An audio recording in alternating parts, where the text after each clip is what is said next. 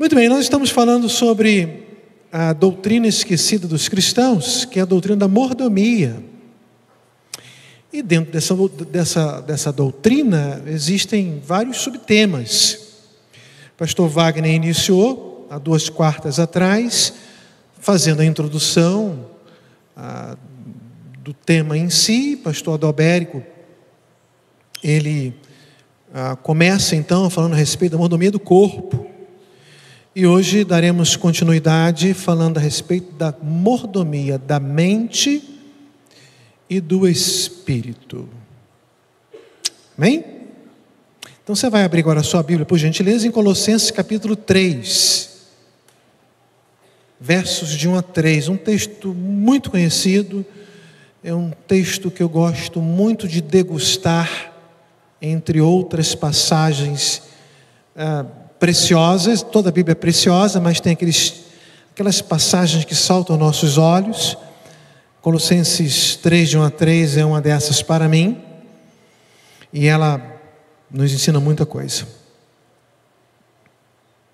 Está tá projetado aí, os irmãos podem acompanhar, ou então na sua Bíblia, ou no seu celular, enfim.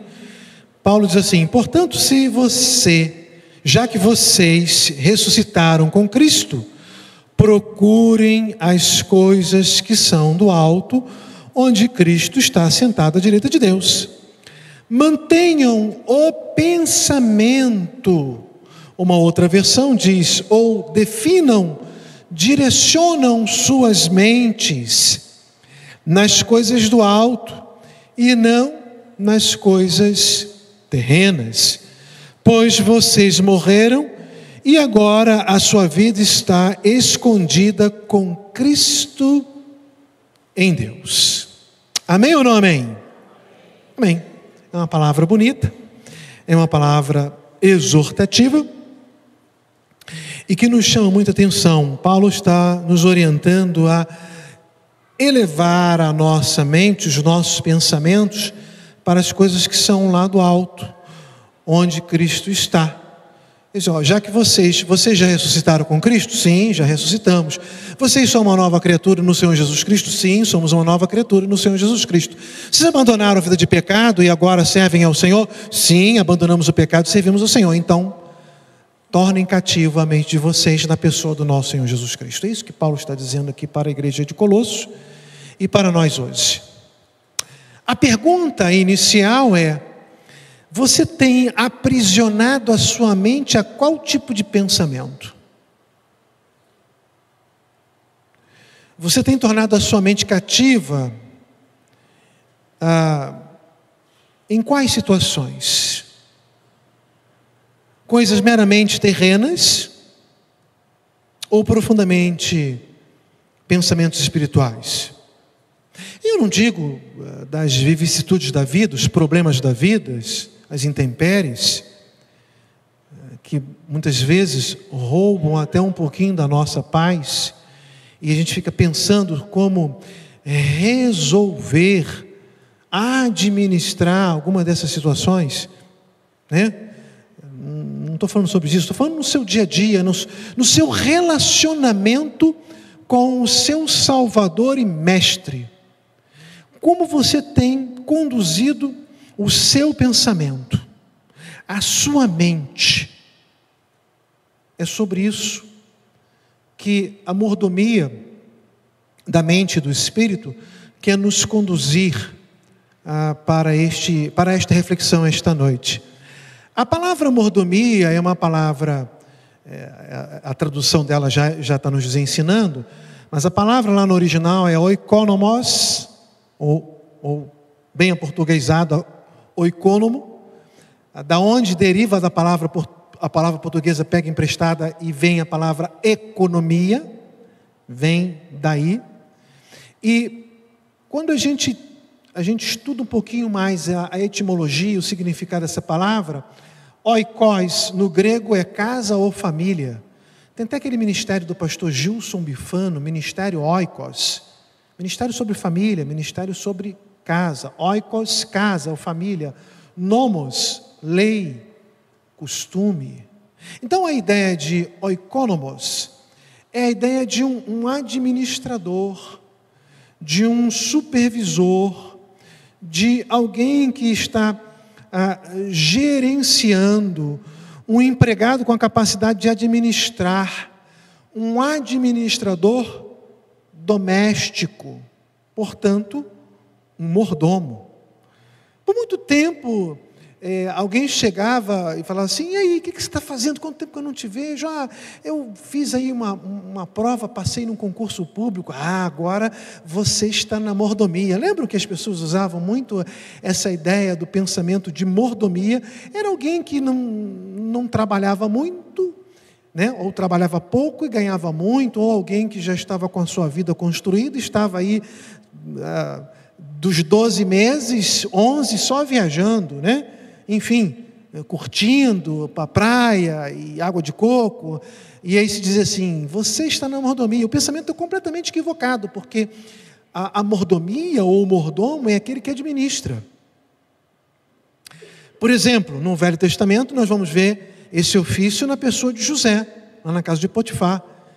E ele falava assim, falava, a minha senhora, o meu senhor disse que eu tinha que fazer tudo na casa, menos mexer com a senhora. A senhora pertence a ele. Ele era um oikonomos, ele era um administrador, ele era um mordomo, ele estava trabalhando ali para administrar os bens do seu senhor.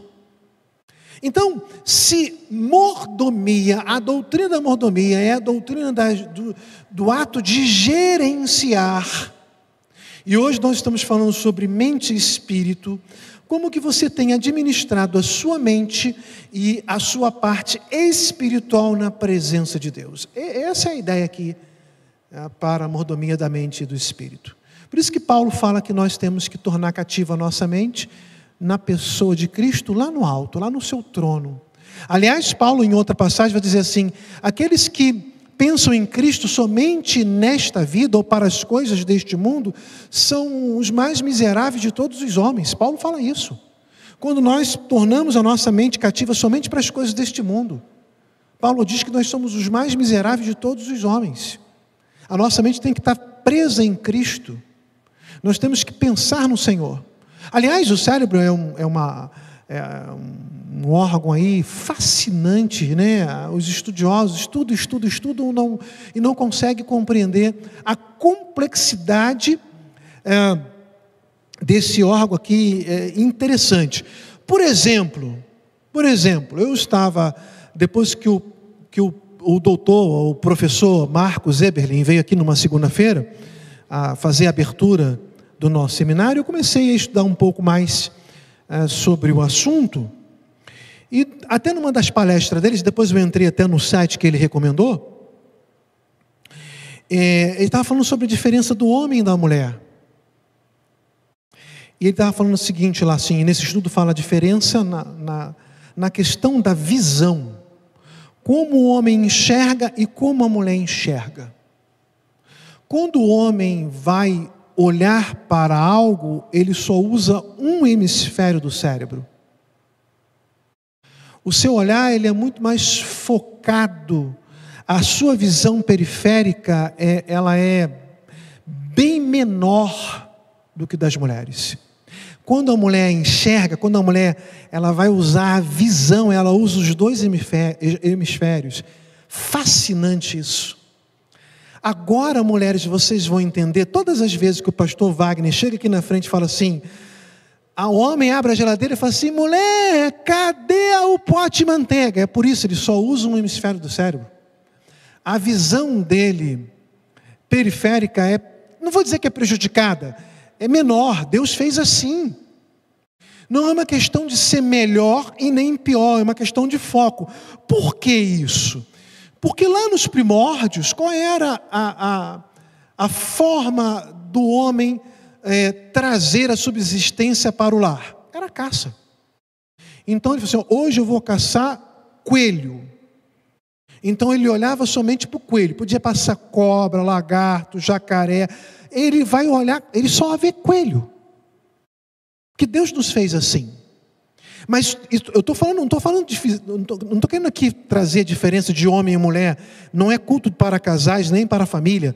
Eu estou querendo usar aqui o aspecto cérebro, porque esse órgão ele é fascinante, é extraordinário.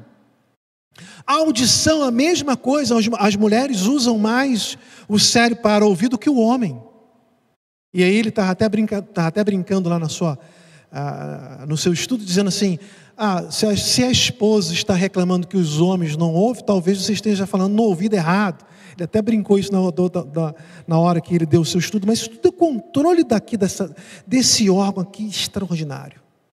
Então, por exemplo, é, algumas sensações, alguns cheiros, algumas fotografias, algum, alguns ambientes, eles vão despertar na nossa memória e na nossa imaginação alguma coisa que nós passamos e que isso vai nos trazer um misto de sentimentos, ou muita alegria, ou talvez muita tristeza. Alguém que alguém ou um ambiente em que você estava, que se assemelha a alguma coisa no passado, com um ente querido que já se foi, e aquilo você olha desperta e dispara o gatilho, tudo aqui, na, tudo aqui nessa cachola. É fabuloso. Então, quando nós falamos aqui do cérebro, da mente,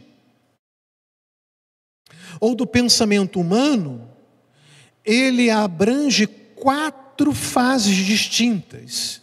A primeira fase é a memória, é aquilo que é acumulado no registro de cérebro através dos sentidos físicos. Fica tudo aqui na memória, fica tudo memorizado, fica tudo guardado. Quando eu era novo convertido, isso tem muitos anos. Eu ouvi um pastor pregando sobre o Apocalipse, ou pregando sobre. É, acho que foi lá no livro de Apocalipse mesmo, sobre o dia da nossa prestação de contas. E lá a Bíblia diz que um dia ah, será aberto o livro da vida. Livro, quando a Bíblia fala livro, não é livro, é registro. Tá? Pressupõe registro. Então, algum, de alguma maneira, Deus registrou o nosso nome como salvos ou não salvos. No nosso caso aqui, salvos em Jesus Cristo. Estamos lá, o nosso nome está registrado. Não é um livro, capa preta, na página um milhão. Não, não, não é isso, tá? É registro. Mas lá o texto está dizendo assim: abriu o livro da vida e abriu-se outros livros. Esse pregador, ele disse, numa hipótese, porque a Bíblia não diz isso, numa hipótese que provavelmente esses outros livros são os nossos registros aqui, na memória. Porque fica tudo guardado. Você pode até não, não lembrar de muita coisa, mas que você vivenciou, você viu, você experimentou, viveu essa experiência, está registrado. Então, a primeira fase é a memória, fica tudo aqui registrado. Depois da memória vem a análise, é a avaliação dos dados da memória. Dali, você tem a memória, você faz aquela análise e aí você vai fazer uma reflexão. Ah, a terceira fase é a imaginação. Você olhou aquilo, aquilo lhe despertou algum interesse, aí você dá vazão às suas fantasias, às suas, à sua imaginação. Você fica imaginando um monte de coisa, né? Às vezes está parado assim, pensando, imaginando: olha, se eu morasse em outro país, se eu voasse, se eu tivesse quatro braços, uma loucura, né? A gente pensa coisas muito interessantes e coisas muito loucas, mas é fruto da nossa imaginação. E por último, a elaboração do pensamento é a associação entre os dados guardados na memória e a imaginação em ordem para ser é, aplicado à, reali à realidade externa. E aí você então, você adquiriu aquilo, entrou na sua memória, você fez uma análise, você deu vazão à sua imaginação, você está pensando em alguma coisa. Tá? Então são as quatro fases ali. Muito bem. Nós sabemos e sempre falamos que aqui dentro o diabo não entra. Sim ou não? Sim. Não, eu vou orar, vou orar aqui em silêncio, mentalmente, que não sabe nem o que estou falando. Ok. Aqui ele não consegue entrar. Ele não consegue saber o que você está pensando.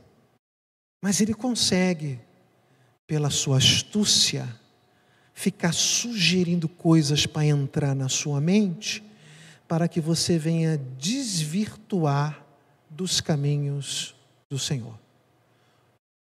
A batalha espiritual, ela começa aqui. Por isso que Paulo fala que nós precisamos pensar nas coisas que são do alto. Um dos nossos sentidos sensoriais, né, que vai permitir que a gente entenda o mundo externo, é a visão. A, a frase aí célebre para isso é que a, os nossos olhos são janelas da alma. Ou seja, a, o que a gente capta com os olhos, ele vem aqui para cima. A partir do momento que você conseguiu ver aquilo, você vai começar a imaginar. Isso vai despertar a sua sensação. Então, há uma combinação de mente, de pensamento, sobre o que você gosta de pensar, dá vazão à sua mente para que tipo de pensamento, o que, que você está olhando, como que você está olhando, que tipo de cobiça que você está fazendo, coisa correta, coisa incorreta, mordomia da mente.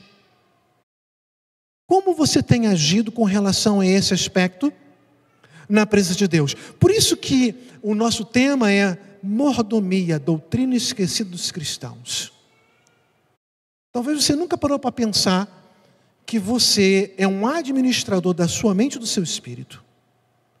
E que Deus vai cobrar não só do seu corpo, como você tem agido com o seu corpo, mas também de como você tem guardado a sua mente e como você tem é, feito com que o seu lado espiritual se sobressaia ao seu lado carnal. Mordomia da mente e do espírito. Você é um bom mordomo nesse aspecto? Bem. Em 2 Coríntios, capítulo 10, versos de 3 a 5, 2 Coríntios, capítulo 10, versos 3 a 5, Paulo fala assim: Pois embora vivamos como homens, não lutamos segundo os padrões humanos. As armas com as quais lutamos não são humanas, pelo contrário, são poderosas em Deus para destruir fortalezas. Destruímos argumentos e toda pretensão que se levanta contra o conhecimento de Deus. E levamos cativo todo pensamento para torná-lo o quê? Obediente a Cristo. Você tem feito isso? Todo o seu pensamento, toda a sua mente, Alguém que lhe causa um dissabor. Alguém que muitas vezes lhe persegue.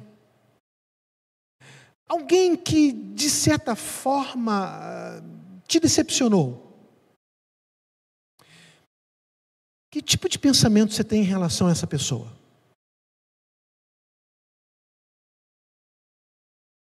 Nós somos cruéis. Vocês vão lembrar que o pastor deste púlpito sempre diz: filho de cobra, cobrinha é.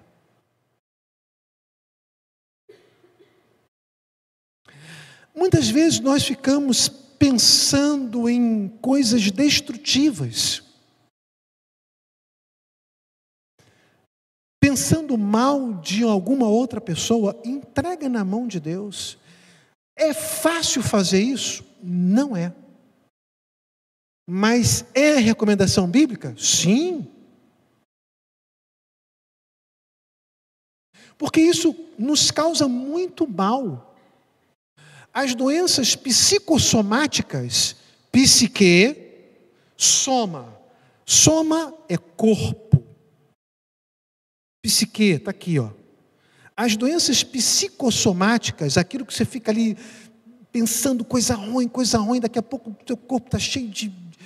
Está roxo, cheio de ponto roxo, a sua pressão está lá nas alturas, o teu corpo está todo inchado. Você fala assim, mas não sei o que, que é. Muitas vezes vem dessas coisas, desses pensamentos ruins, de coisas que só lhe atrapalham. Torne o seu pensamento cativo em Deus para obediência ao nosso Senhor e Mestre. Isso vai lhe fazer um bem extraordinário. Pois é essa recomendação que o apóstolo Paulo nos dá Eu queria falar para vocês aqui sobre é, como devemos vivenciar a mordomia da mente.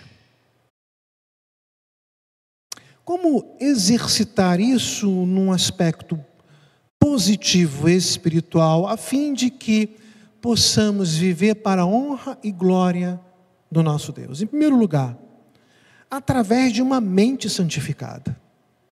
A santificação ela acontece em primeiro lugar aqui, porque tudo acontece aqui. Nós falamos o centro das nossas emoções, o coração.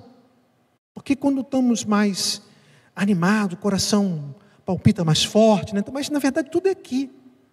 Os, os, os hebreus, os judeus, eles, eles falavam que é, o centro das emoções era nas entranhas, aquele, aquela ideia da, do friozinho na barriga. Mas nem entranhas, e nem como os gregos o coração, mas é aqui. Tudo acontece aqui, neste local.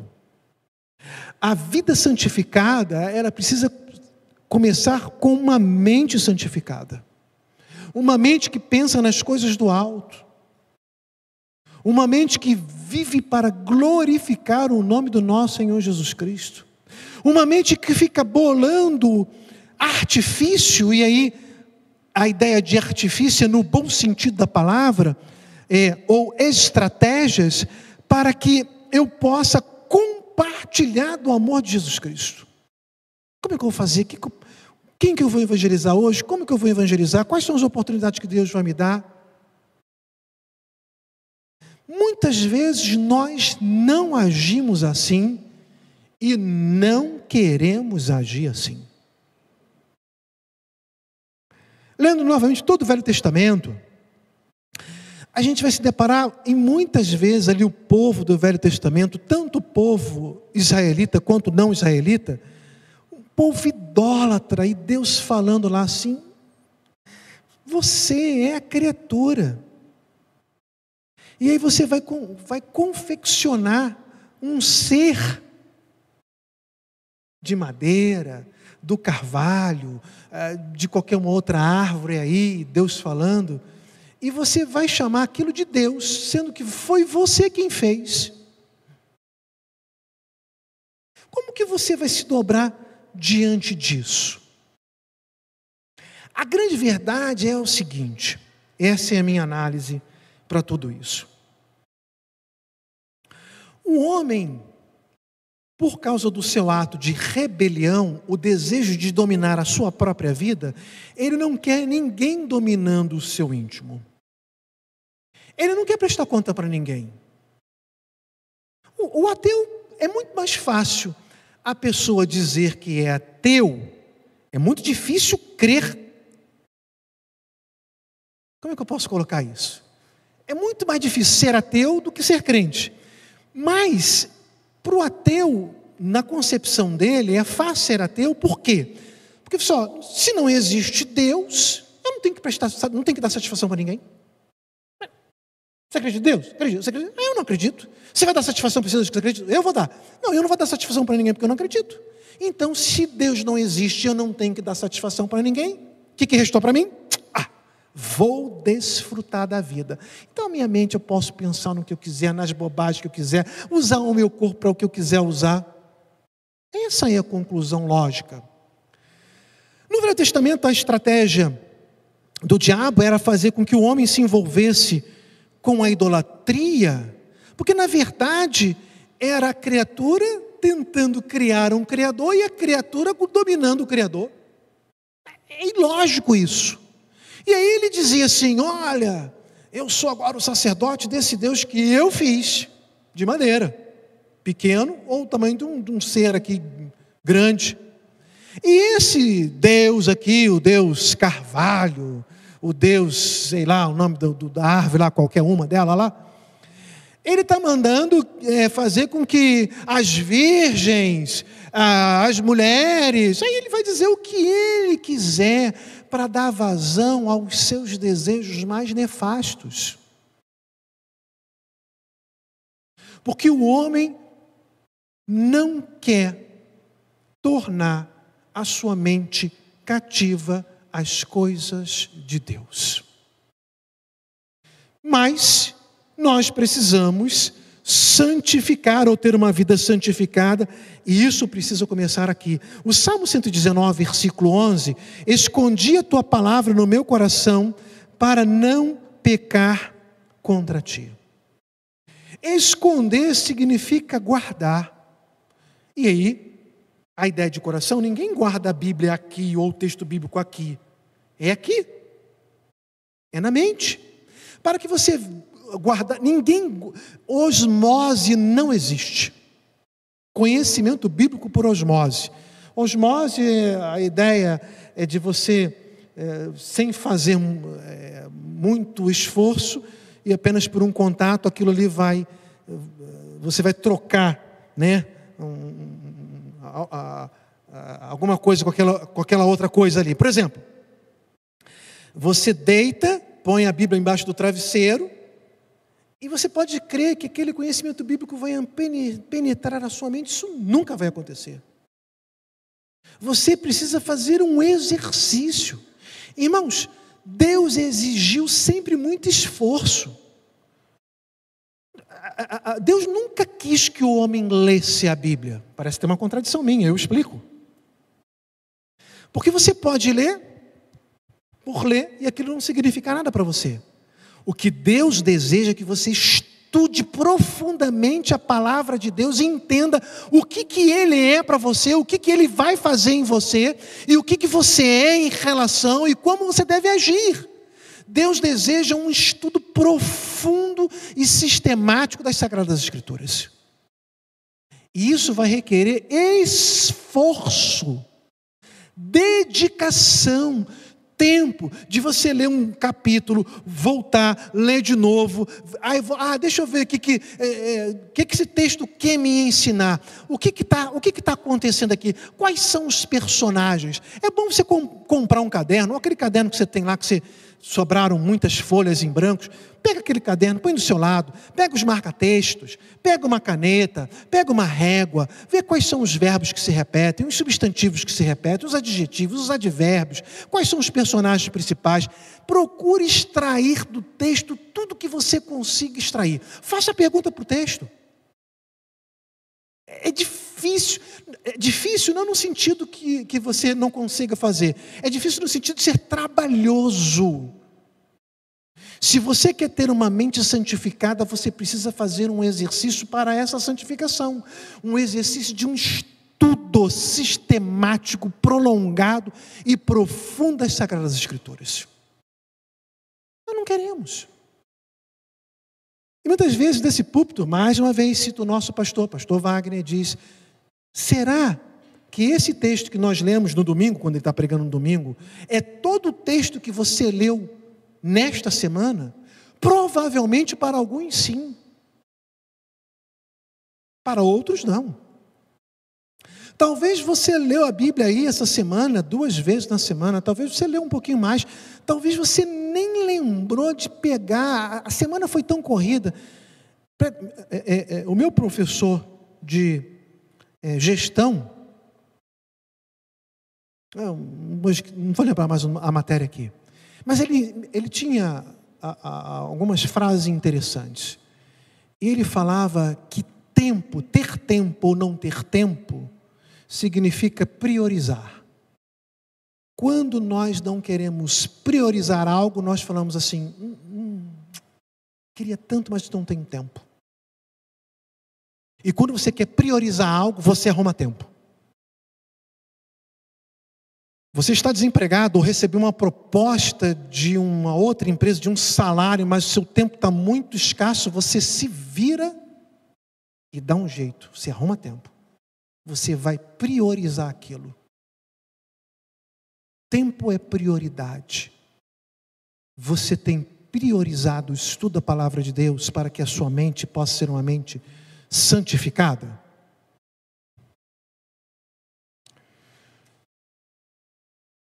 Muito bem. Segundo aspecto aqui, eu acho que eu já até entrei. Não, não entrei não. É uma mente dominada pelo amor. E nós sabemos que amor, ela, é, essa palavra significa que precisamos ter atitude. Que tipo de atitude você tem, tem é, tido com relação às coisas espirituais na sua mente? Paulo vai dizer assim em Filipenses capítulo 4, versículo 8: Finalmente, irmãos, tudo que for verdadeiro, tudo que for nobre, tudo que for correto, tudo que for puro, tudo que for amável, tudo que for de boa fama, se houver algo de excelente ou digno de louvor, pensem nessas coisas. Filipenses 4:8. Nisso pensai. Vamos fazer um exercício ao contrário. Vamos vamos modificar esse texto está no positivo, vamos colocar ele no negativo. Ou em coisas negativas e também no negativo. Então, ficaria assim: o, o texto, o texto fala assim, ó, tudo que for verdadeiro, não é isso? Então vamos botar diferente. Vamos botar assim, ó. Tudo que é mentira, tudo que é desonesto, tudo que é injusto, tudo que é impuro, tudo que é odiável, tudo que é de má fama, se traz pecado ou condenação, nisso não deveis pensar. Ou não deixe isso entrar em sua mente. Paulo está dizendo que você deve pensar naqueles aspectos maravilhosos que vão agradar e glorificar o nome do Senhor. Em contrapartida, Paulo está nos instruindo nas entrelinhas que aquilo que é ruim, que aquilo que é mentira, que aquilo que é mau pensamento, que aquilo que é desonesto, injusto, impuro, odiável, de má fama, essas coisas elas precisam ser deixadas de lado. E nós só conseguimos suplantar isso com um coração, uma mente amorosa, amoroso, com uma atitude que vá glorificar o nome do nosso Senhor Jesus Cristo.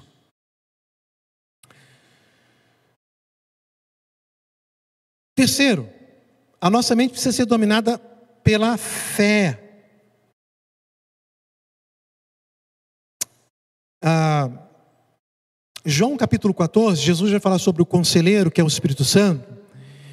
14, versículo 26, ele vai dizer assim: ah, Mas o conselheiro, o Espírito Santo, que o Pai enviará em meu nome, lhes ensinará todas as coisas que lhes fará lembrar, eh, e, e lhes fará lembrar tudo o que eu lhes disse. Então, meus amados irmãos, quando nós estudamos a palavra de Deus, que não é fácil, uma cultura que não, não existe mais, tudo aquilo que aconteceu lá no Velho Testamento, aquilo já não existe mais, temos em aspecto cultural completamente diferente dos dias atuais. Quando nós entramos ali no primeiro século, nós estamos no século 21. Então, estudar a Bíblia vai requerer esse esforço e muitas vezes uma fé, uma confiança inabalável de que aquilo que eu estou estudando, o Espírito Santo vai falar profundamente ao meu coração. E ele vai guiar e vai conduzir a minha vida para a honra e glória de Deus. Você tem agido assim? Essa é a mordomia da mente. E a mordomia do espírito? As questões espirituais. Interessante que quando nós, e eu gosto muito da carta aos Coríntios para, para estudo, né? Uh, Paulo vai lá, planta igrejas, depois ele sai para fazer outras viagens, ou ele manda algum, alguém lá, ou alguém vem e, e e coloca algumas questões para Paulo, fala assim, Paulo está acontecendo isso, acontecendo isso, então peraí, deixa eu, deixa eu responder tudo isso daqui. Ele vai escreve cartas àquela igreja para responder algumas questões que estão borbulhando por ali. E a carta à igreja Corinto é assim, é uma igreja que foi ali entre os anos 48 e 50 plantada pelo apóstolo Paulo, e ele vai escrever ali entre os anos 53 e 55. A igreja tem cinco anos de existência, é uma igreja nova, extremamente problemática. Uma igreja nova, mas extremamente problemática. Paulo começa a sua carta elogiando a igreja, olha, vocês se converteram, vivem assim, tal, tal. Depois ele começa a resolver um monte de problema. A igreja vivia num partidarismo. Olha, vocês estão aí numa tremenda vaidade, dizendo: é, eu, eu, eu sou de Apolo, eu sou de Paulo, eu sou de Cefas, que é Pedro, e eu sou de Cristo.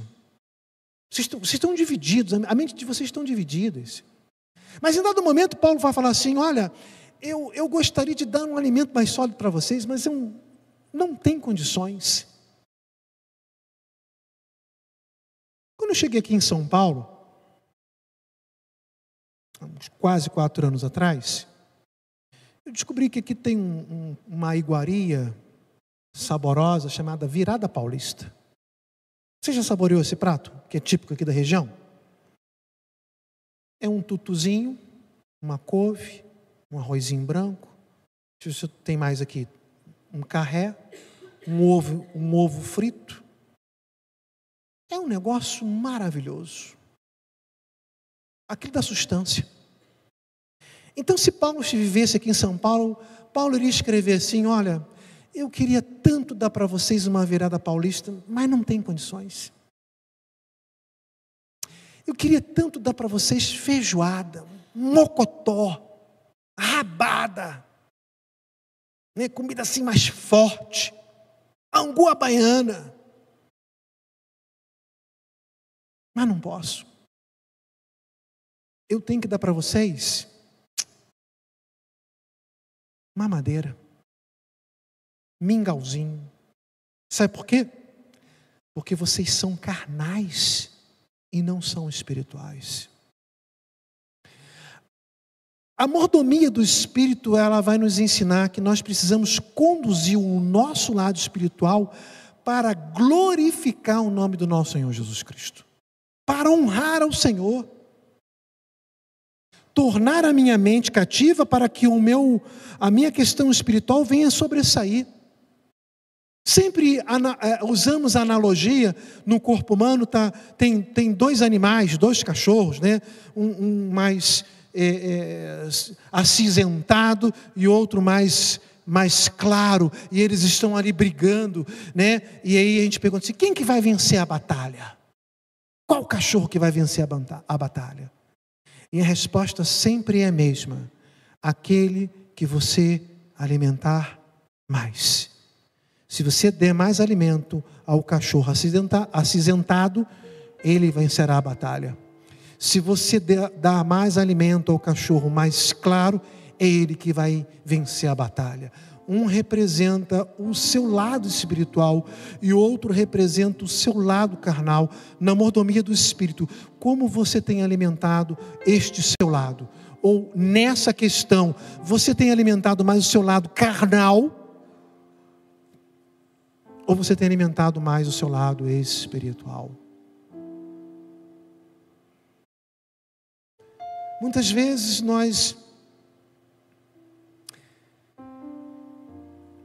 não somos religiosos, não vou entrar assim nessa profundidade assim, mas muitas vezes agimos como se religiosos apenas fôssemos. Para nós, muitas vezes agimos assim, é, temos um relacionamento com Cristo, um relacionamento de obrigação. E não é isso que o Senhor quer. O Senhor não quer que você esteja aqui num culto de quarta-feira, num culto de domingo pela manhã, na escola dominical, no domingo à noite, nas demais atividades, encontro das mulheres, dos homens, dos casais, dos jovens, dos juniores, dos adolescentes, enfim, pedalando para Jesus, Rota 316, é, running, empresários e tantas outras coisas que acontecem aqui, simplesmente por mera obrigação. É, mas sempre é para que o nome do Senhor seja glorificado. Se não for assim, você está cometendo um grave equívoco. Você não tem sido ou não tem se tornado um mordomo fiel da sua mente e do seu espírito. Muitas vezes você tem conduzido a sua, o seu lado carnal a sobrepujar as coisas espirituais. Isso é um grave erro. Pois Cristo morreu na cruz do Calvário por causa dos nossos pecados. Jesus sofreu de uma forma profunda e verdadeira, não teve teatro. O romano não fingiu que bateu, eu finjo que eu, eu finjo que bato e você finge que chora. Eu já falei para vocês que mamãe era muito nervosa. E eu aprendi tudo que você possa imaginar. Mas leve aí foi com a, com a Havaiana aí, a sandalinha aí. Na época eh, tinha Havaiana, tinha Cariri, tinha um monte de outras sandálias. Mas quando ela vinha com aquela sandália assim, quando ela estava no meio do caminho, eu já estava gritando. Ela fingia que batia e eu fingia que chorava. Ou fingia que doía para que ela batesse menos. Isso não, isso não aconteceu com Jesus, gente. Jesus não sofreu tudo que ele sofreu com sentimento de amor para que hoje, então, pudéssemos dar mais vazão ao nosso lado carnal do que tornar a nossa mente e espírito cativos para a glória do Senhor Jesus Cristo. Por isso que falamos que a mordomia é uma doutrina esquecida pelos cristãos. Passamos muitas vezes por cima dela e, e não analisamos. Que possamos, amados irmãos, viver para agradar o Senhor sempre. Pensar nas coisas que são lá do alto. Servindo ao Senhor com alegria.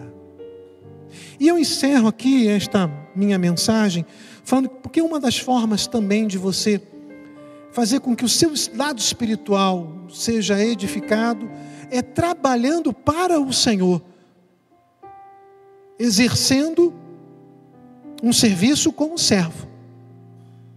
E o Novo Testamento ele vai usar muitas palavras na língua grega que a língua portuguesa traduz como servos. Por exemplo, doulos. Hoje tem, tem até uma, uma função, acho que eu posso dizer assim, doula, né? que é, vem do grego, é de serviço. A palavra no original é, a melhor tradução é escravo. Nós somos, quando a Bíblia fala que nós somos servos do Senhor, nós somos escravo do Senhor. Escravo não tem vontade própria, irmãos. E o servo tem que servir. Então, uma palavra é doulos, outra palavra é diácono, outra palavra é oiketes, que também vem de oikos, que traz a ideia de empregado ou empregada doméstica oiketés, terafon. E uma palavra que eu gosto demais, e Paulo vai citar ela em 1 Coríntios 4, 1, deixa, ou 2, deixa eu verificar aqui, eu acho que eu anotei isso daqui. Estou mais aqui no meu finalzinho aqui. É 1 Coríntios 4, 1. A Almeida traduz assim: Assim, pois, importa que os homens nos considerem como ministros de Cristo e dispenseiros dos ministérios de Deus. Ministro. Nós somos ministros de Cristo. A palavra lá no original é ruperetés. Esta palavra, o entendimento mais profundo dela, era aquele é, trabalhador, servo, que estava nas galés, galés é uma embarcação, e ele ficava lá embaixo, quase que no porão, remando. Vocês lembram daquele filme Ben-Hur? Que ele fica tá lá acorrentado e está remando e fica batendo um tambor. Passo, não sei das quantas, acelerava e tinha que remar mais forte. Aquilo que é ruperetés. A ideia de ruperetés é o, o subordinado obedece fielmente ao seu Senhor. Paulo está dizendo, assim, pois, importa que os homens nos considerem ministros, ou seja, aquele que é servo e serve ao seu Senhor, tornando a sua mente cativa e o seu lado espiritual para a honra e glória desse Deus. Que possamos agir assim e viver para agradar ao nosso Mestre e Senhor Jesus Cristo. Amém? Deixa eu orar com vocês. E o louvor, o louvor vem aqui mais uma vez. E nós vamos mais um cântico e depois eu volto para a oração final. Senhor, a mordomia é algo que nos fascina, é, são vários estudos, vários temas, que muitas vezes nós não queremos nos deter a eles, mas precisamos, porque tem muito a nos ensinar para viver para a honra e glória do Teu nome. Que possamos tornar a nossa mente, o nosso espírito cativo, servindo ao Senhor, obedecendo ao Senhor, glorificando ao Senhor. Usa-nos, Senhor Deus, para o louvor da Tua glória e possamos, Senhor Deus, sempre te exaltar e te bendizer. Pois assim oramos no doce nome de Jesus. Amém e amém.